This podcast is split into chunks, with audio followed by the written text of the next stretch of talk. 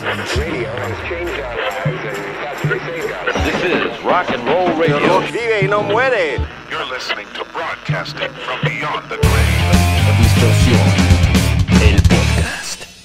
Bienvenidos a una edición más de Distorsión, el podcast.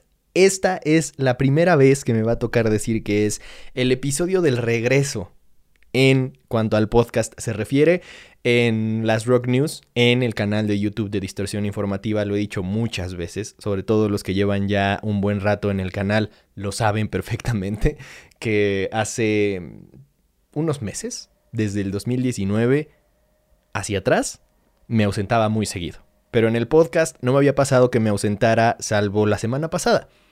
Y no los voy a aburrir con las razones por las que me ausenté la semana pasada, nada más deben saber que me di la semana completa, ¿no? Pero regreso con todo, con todo el filo, con toda la polémica y con todos los dislikes automáticos que los haters de este espacio garantizan cada lunes. Entonces, por eso quise hablar de este tema, porque sé que va a levantar ámpulas, porque sé que va a incomodar a varios, porque sé que va a llegar a una audiencia que no necesariamente es la que suele frecuentar ni el podcast ni los contenidos de distorsión informativa, y porque siempre es un tema que genera mucha polémica, discusión y conversación en el mejor de los casos.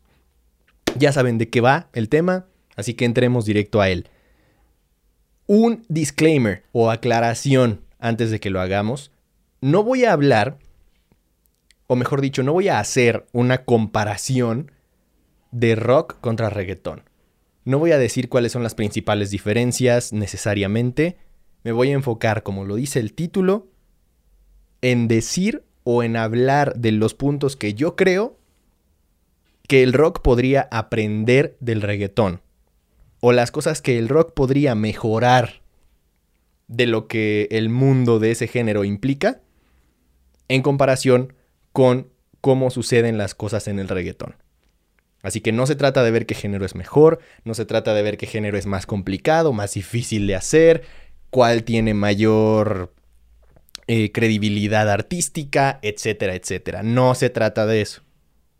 Aunque ya sé que de todos modos va a haber un chingo de comentarios, sobre todo de hate, diciendo el reggaetón es mierda, el rock es cultura, que viva el rock y que viva AMLO. Pero no, no se trata de eso. Además, en el último de los casos, ustedes saben perfectamente que este espacio y todos los de distorsión informativa están dedicados al rock. Mi principal pasión en la vida es el rock. Si lo queremos ver general, la música. Sí, porque soy amante de la música en general y eso me permite disfrutar de todo tipo de música, incluyendo el reggaetón. Pero mi verdadera pasión es el rock. Y he tenido muchísimos proyectos de rock, no de reggaetón y ni es mi trabajo defender al reggaetón, ni es mi intención atacar al rock. Pero sí hay muchas cosas que creo que el rock puede aprender de este género tan criticado, muchas veces denostado a tal grado de decir que ni siquiera es música, que es pura mierda, que es basura, y que por supuesto que no hay nada que aprender de él. Y curiosamente muchas veces este argumento viene de personas que esgrimirían la idea de que debes aprender de todos, hijo. Si te encuentras con el barrendero en la calle, puedes aprender algo de él. Estrecha su mano, platica con él, ve qué tiene por contarte. Se puede aprender de cualquier persona, sobre todo de aquellos de los que menos lo esperas. Y no podría estar más de acuerdo con ese argumento. Literalmente, así me educaron. Recuerdo ese tipo de conversaciones con mis padres y afortunadamente, gracias a ello, se me quedó muy clavado y siempre he vivido con esa premisa, siempre. Trato de saludar a cualquier persona siempre que llego a un lugar, sin importar si se trata del portero, de eh, la persona que oprime el piso o los botones en un elevador, la persona que te ayuda con las maletas o con tu equipaje cuando llegas a un hotel, las personas que hacen la limpieza en tu habitación, o del dueño del hotel, o del dueño de la empresa, o de mi futuro jefe, o de mi actual jefe.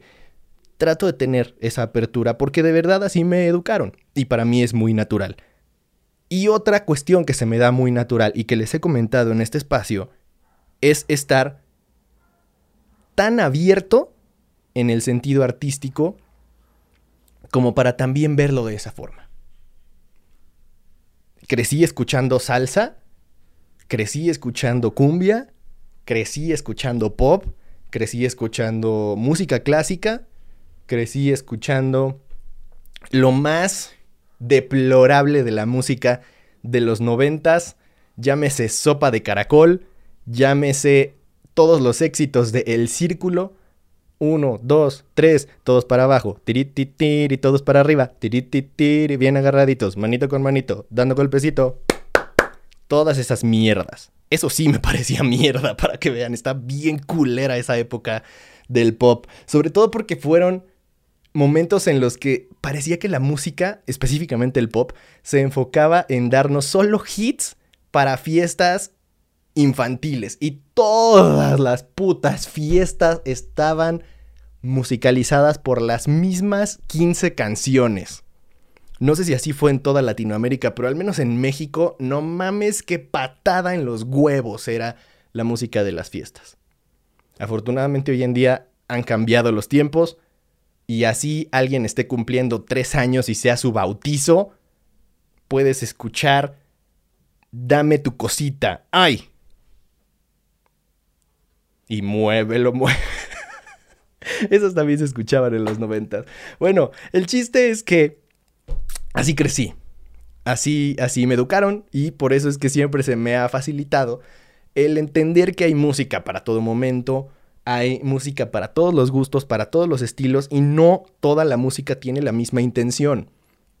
Por supuesto que la música clásica no tiene el mismo nivel de complejidad que el rock, ni que la música pop, ni que el reggaetón. No tienen la misma intención, no están hechas para el mismo momento, ni para el mismo público, ni para el mismo mood, estado de ánimo, que es básicamente como yo creo que vamos a disfrutar la música de hoy en día hacia el futuro y que vamos a dejar de pensar tanto en géneros. En el mejor de los casos, claro. Siempre habrá uno que otro resentido que se niegue a ver la música como algo que podemos disfrutar sin importar cómo suene o sin importar a qué suene. Siempre habrá gente que esté clavadísima con la idea de que la música de su época era mejor. Pero bueno, entremos a los detalles. Todo este tiempo, todos estos siete, casi ocho minutos fueron para ver si la gente que iba a tirar mierda ya dejó su dislike automático o ya dejó su comentario diciendo que no di ningún argumento y se fueron del video. Pero los que de verdad tengan la intención de conocer mi opinión, los que de verdad quieran debatir de forma respetuosa, que quieran esgrimir argumentos reales y no decir que el reggaetón es una mierda, eso no es un argumento, lo siento, pero no lo es. Porque lo mismo decían del rock tus abuelos o tus padres, lo mismo decían. Frank Sinatra, el mismísimo Frank Sinatra, dijo que el rock era una mierda y que no le daba más de un año de vida. Cuando Elvis estaba haciendo historia, Frank Sinatra dijo que eso era una mierda y que no le daba más que unos cuantos meses de vida porque era una moda y que iba a desaparecer. ¿Creen que están de acuerdo con Frank Sinatra. Y este, este argumento me encanta. Porque cada que lo digo, la gente se queda sin palabras. Es como... Ah, verga. ¿Qué le digo este güey? Frank Sinatra sí tiene credibilidad. Pues claro que tenía credibilidad. Simplemente era un hombre de su época. Y ya.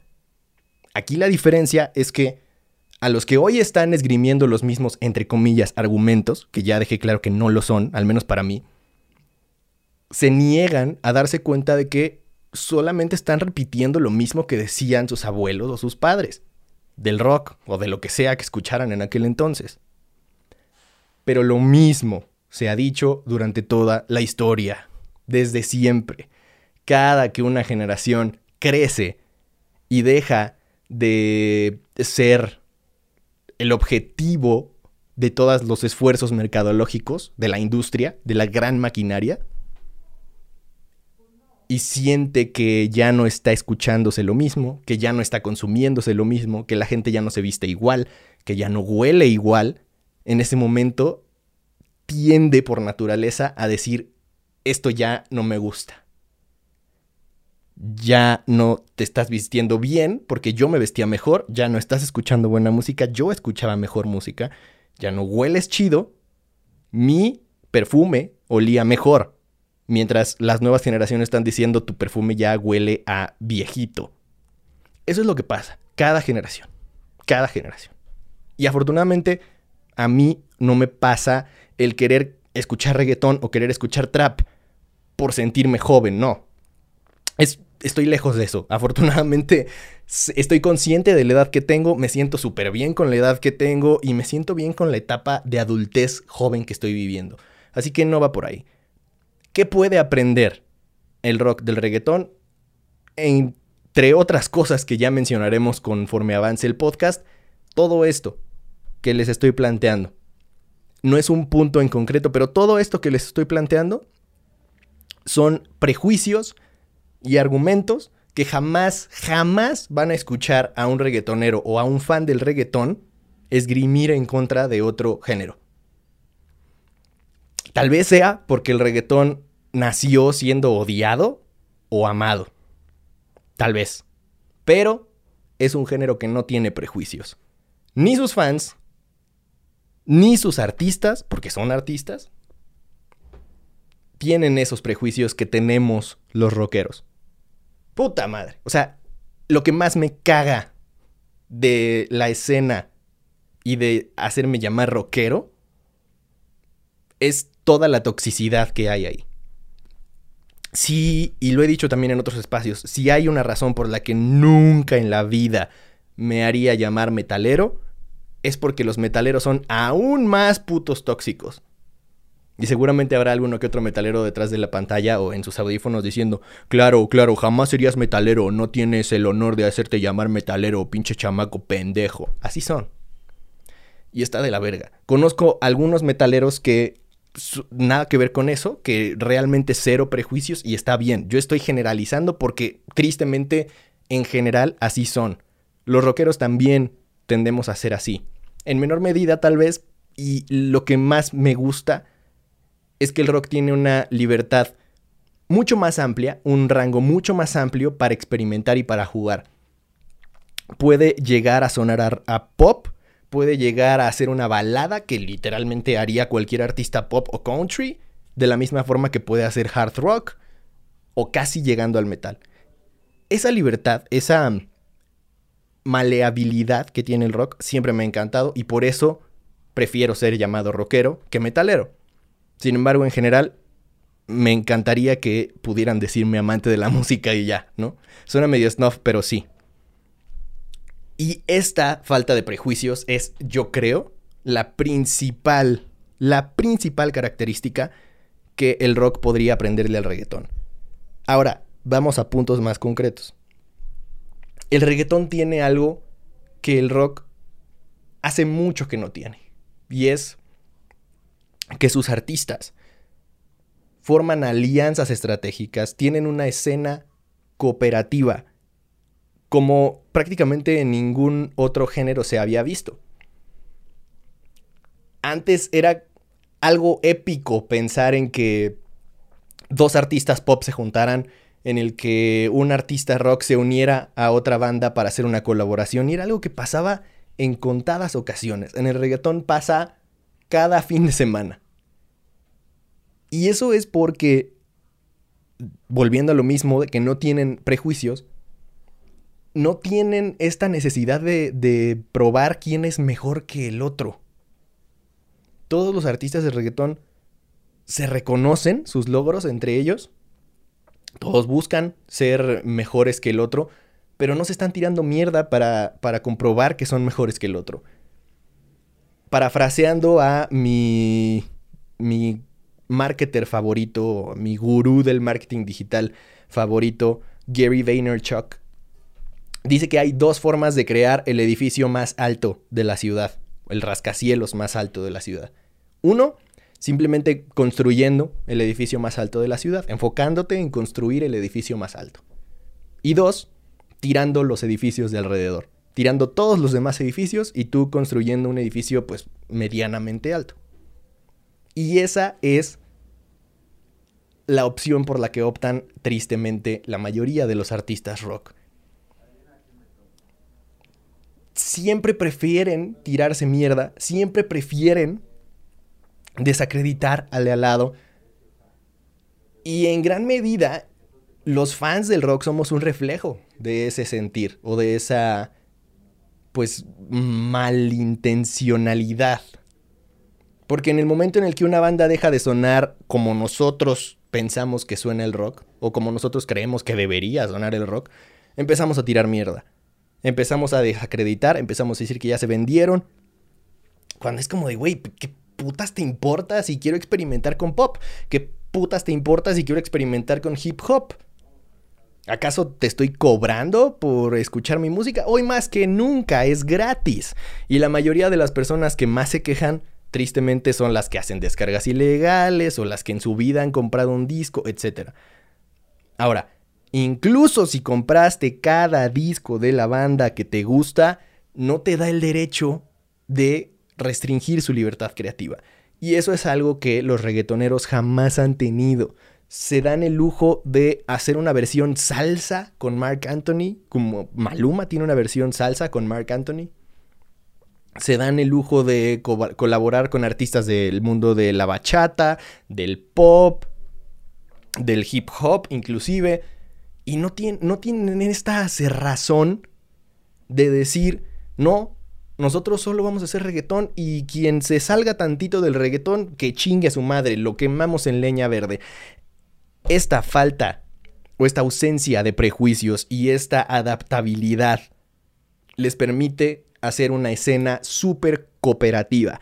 Les permite formar alianzas estratégicas súper fuertes, les permite apoyarse entre ellos, impulsarse entre ellos. Ellos están felices de cuando ya están en cierto nivel, apoyar a la escena emergente, porque saben que el género y el movimiento, como ellos le llaman, es mucho más grande que un solo artista. Y que un solo artista no podría cargar todo el movimiento. Entonces ellos saben que les conviene que haya más artistas, que haya más exponentes. Y por eso están dispuestos a subir a los que vienen emergiendo hasta su nivel. Invitarlos a sus canciones, a sus discos, a sus conciertos, a que se den a conocer ante sus fans. Y eso es algo que ¿cuántas veces se ve aquí? ¿Cuántas veces se ve en el mundo del rock? Muy pocas. Y cada vez menos, tristemente. Porque además parece que caemos en el resentimiento de que como el rock no está en boga hoy en día, como lo de hoy en día es el reggaetón, el trap, el hip hop, entonces el rock se defiende como gato boca arriba y todas las bandas están con las uñas defendiéndose de que nadie venga a robarles los pocos tickets que va a vender una banda de rock o los pocos plays o las pocas reproducciones que pueda conseguir una banda de rock. Cuando es, es darse un balazo en el pie. Mientras más exponentes del mundo del rock haya y mientras más exponentes se den a conocer, la escena sería mucho más fuerte, estaría mucho más saludable. Y ahí está una segunda área de oportunidad, por decirlo menos, que la verdad es que me parece una enseñanza o una lección literalmente hablando, del reggaetón al rock. Y la tercera, que me parece aún más importante, sobre todo en la escena actual y en la era en la que vivimos, en la era digital, es de la que he hablado en muchos espacios de distorsión y es la generación de contenidos, mantenerse activos. Los reggaetoneros sacan canciones prácticamente cada dos semanas. Ahora, van a venir a decirme, pues sí, pero es que el reggaetón lo puede hacer cualquiera si cualquiera lo pudiera hacer, todo el mundo sería Bad Bunny, todo el mundo sería Daddy Yankee. No. No cualquiera lo puede hacer. Cualquiera puede hacer una parodia de lo que creemos que es el reggaetón.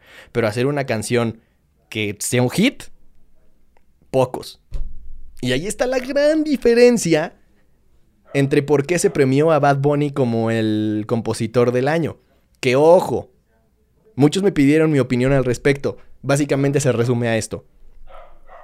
Una cosa es decir que fue el compositor del año y otra cosa es decir que fue el mejor compositor de la actualidad.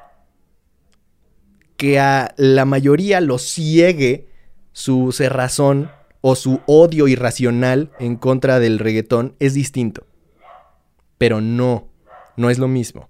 Una cosa es decir que fue el compositor más relevante del año, que fue por lo que se le premió. Y si no, ¿qué otro? Díganme qué otro compositor tuvo tantos éxitos a nivel mundial. Ninguno.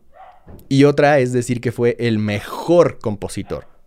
El mejor compositor, seguro había muchísimos más exponentes que tenían una propuesta más artística, más sustentada, con mayor mensaje, que no eh, cayera tanto en clichés sexuales o de seducción como el reggaetón tiende a hacer. Pero de ahí a que haya un compositor que haya tenido la misma relevancia en cuanto a éxitos comerciales se refiere, no hay ninguno, ni cerca. Y por eso les digo, si cualquiera pudiera hacer reggaetón, cualquiera sería Bad Bunny, cualquiera sería Daddy Yankee, y no. La generación de contenidos es importantísima y los reggaetoneros lo saben perfecto. Afortunadamente, para ellos, es porque la mayoría son generación digital, por así decirlo. Son nativos digitales. Cuando nacieron ya existía el Internet. Cuando nacieron ya había redes sociales. Entonces crecieron con estas tecnologías, crecieron con esta cultura y traen como parte de sí la generación de contenidos. Todo el tiempo quieren estar haciendo Snapchats, todo el tiempo quieren hacer, estar haciendo Instagram Stories. Les sale natural. Afortunados ellos, sí. Pero de ahí a que no haya bandas de rock que estén entendiendo el cambio de, paradigma y que estén entendiendo que no necesariamente tienen que competir en la cantidad de canciones que saquen a la semana. Eso seguramente será imposible por planificación, por presupuesto, por incluso talento creativo, o sea, no es imposible sacar una canción de calidad en géneros como la salsa, por ejemplo, con la misma velocidad que lo hace el reggaetón, porque el reggaetón se produce aquí, en una laptop. La salsa implica mover a 15 cabrones a un estudio, pagar el tiempo que te cuesta el estudio, que es carísimo, eh, hacer partituras para la sección de vientos, por ejemplo, para, para la tecla, para las percusiones, traer un cantante que esté súper cabrón y pueda cantar lo que la salsa requiere. O sea, es un requerimiento técnico muchísimo más complicado. Pero de ahí a que no pudieran mantenerse, vuelvo a lo mismo, con una escena mucho más saludable y mucho más fuerte. Al entender este cambio de paradigma hay una gran diferencia. Vuelvo a los ejemplos que retomé en algún episodio anterior. Vean lo que hace The Warning. Todos los días están presentes en redes sociales, todos los días. Por supuesto no sacan una canción cada semana como los reggaetoneros, pero todos los días están ahí. Todos los días se hacen presentes con sus fans, todos los días se hacen sentir cercanos, todos los días están en contacto directo con ellos sin pedirles nada a cambio. Y esa es la gran diferencia. Para todos los que les interese, por cierto, este tipo de comentarios, este tipo de contenidos al respecto de marketing musical, chequen Artillería Podcast mi otro podcast, mi primer podcast de hecho, Artillería Podcast. Ahí muy pronto voy a empezar a subir contenido enfocado 100% al marketing musical. Pero esto es algo que el reggaetón de verdad domina. Y el rock tristemente parece que sigue sin entender. O sea, las bandas esperan que, por ejemplo, Paris va a sacar un nuevo disco. Paris espera que vaya a tener el mismo impacto que debió de haber tenido hace seis meses cuando se supone que iba a salir su disco. ¿Por? ¿Sin hacer nada? O sea, ¿qué, se supone? ¿Que son la única banda que existe en el mundo? ¿El único lanzamiento que la gente debe de estar esperando? No. Cada vez hay más oferta. Cada vez es más difícil retener la atención de la gente si tú no estás presente. Es como si no existieras. Y si la única vez que te haces presente es para decir, ah, escucha mi disco, pues está difícil que la gente vaya a darte la misma atención. En cambio, si todos los días estás ahí, si todos los días te haces presente, si todos los días les dices hola sin pedirles nada, entonces va a ser mucho más fácil que cuando les pidas algo, lo consigas. Pero las bandas de rock están acostumbradas a sentirse Guns N' Roses. Y no, la era de Guns N' Roses ya acabó hace mucho tiempo. Por eso Guns N' Roses no saca nueva música. Porque sabe que no necesitan hacer nada para ser Guns N' Roses. Ya son Guns N' Roses. Van a llenar en donde se paren, porque tienen todos los éxitos del mundo. Inventaron el hard rock prácticamente. No necesitan crear contenido, no necesitan sacar nueva música para seguir siendo Guns N' Roses, para seguir llenando y para seguir teniendo la atención de la gente. Sin embargo, esa era, la era de esos rockstars, se acabó hace un chingo. Por eso diría que el último gran rockstar fue Chester Bennington, porque a Linkin Park todavía le tocó la era MTV, todavía le tocó ese último coletazo en el que la industria de la música y toda su maquinaria realmente le apostaba al rock. Hoy en día ya no es así. Eso quiere decir dos cosas. Una, que los que escuchen rock pues tienen mucho más mérito porque es mucho más difícil encontrar ese tipo de espacios. Y número dos, que las bandas que quieran posicionar una propuesta nueva dentro de este género la van a tener más difícil. Pero, al mismo tiempo, podrían tener un mérito mayor si es que lo consiguen. Y no está nada, nada complicado. O sea, simplemente se necesita mantenerte presente y dar a tu audiencia o a tu base de fans más de lo que les pides a cambio. Si quieres reproducciones, tienes que darles tú tu atención primero. Si quieres que vayan a tus shows, tú tienes que darles incentivos primero. Así funciona. A menos de que seas realmente el nuevo Guns N' Roses, que lo dudo muchísimo. Así es como está el juego. Y los reggaetoneros lo saben jugar a la perfección. A la perfección. Y hay otro gran ejemplo que no necesariamente son los reggaetoneros y me refiero a los hip hoperos y traperos americanos. Ahí tienen a Post Malone, ahí tienen a MGK, ahí tienen incluso a Youngblood que aunque no es 100% hip hopero o trapero, le entra al juego y no tienen miedo de sonar trap, sonar hip hop, sonar rock, sonar punk, sonar happy punk, pop punk. Jamás se habrían imaginado ver a Post Malone haciendo un tributo a Kurt Cobain de la forma en la que lo hizo. Y por eso es que todos los trus no tuvieron nada que decir al respecto, porque por mucho que les hubiera parecido abominable que un reggaetonero se pusiera a tocar canciones de Nirvana, si llega un reggaetonero y hace un tributo a Nirvana y lo hace que te cagas, no van a tener nada que decir. Por eso no dijeron nada de Post Malone. Entonces, este tipo de apertura que tienen todos los artistas de este género y de estos géneros en general, valga la redundancia, es algo que creo que nosotros los rockeros deberíamos envidiar y deberíamos apuntar a intentar copiar.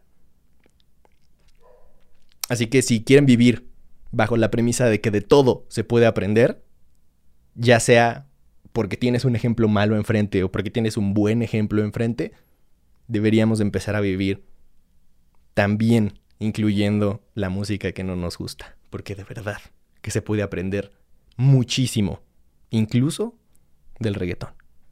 Si lo consideras mierda o no lo consideras mierda, muy tu pedo. No estoy diciendo que te deba de gustar. Estoy diciendo que de todo se puede aprender. Podrías ponerte a analizar por qué tiene tanto éxito el reggaetón, qué es lo que están haciendo bien. ¿Es porque la industria les da toda la ayuda? Entonces vas a pasarte toda la vida quejándote de que la industria nunca vino a ayudarte y nunca vino a promocionar tu música y por eso, porque no hay apoyo para el rock, es que voy a morir frustrado. Allá tú. Si ese es el camino que quieres tomar, así vas a terminar. Si no, pues mejor intenta aprender o intenta darte cuenta de qué es lo que le puedes aprender al reggaetón, a la música que suena hoy por todos lados y aplicarla a tu rock, aplicarla a tu propuesta y sacarle el mejor provecho. Les recuerdo que si quieren más contenido relacionado con el marketing musical, vayan a Artillería Podcast y para más del mundo del rock, quédense en Distorsión Informativa. Gracias por escuchar el regreso de Distorsión el podcast. Los extrañé, incluso a ustedes, queridos haters, que van a dejar sus comentarios diciendo que digo pura mamada. Right back at ya. ni le van a entender, ¿verdad? Bueno, o sea, que yo pienso lo mismo de ustedes. Eso quise decir. Saludos. Nos vemos el próximo lunes con más de Distorsión el podcast y a lo largo de la semana con más de Distorsión. Les recuerdo que yo soy Alexis Castro, que el rock los acompañe.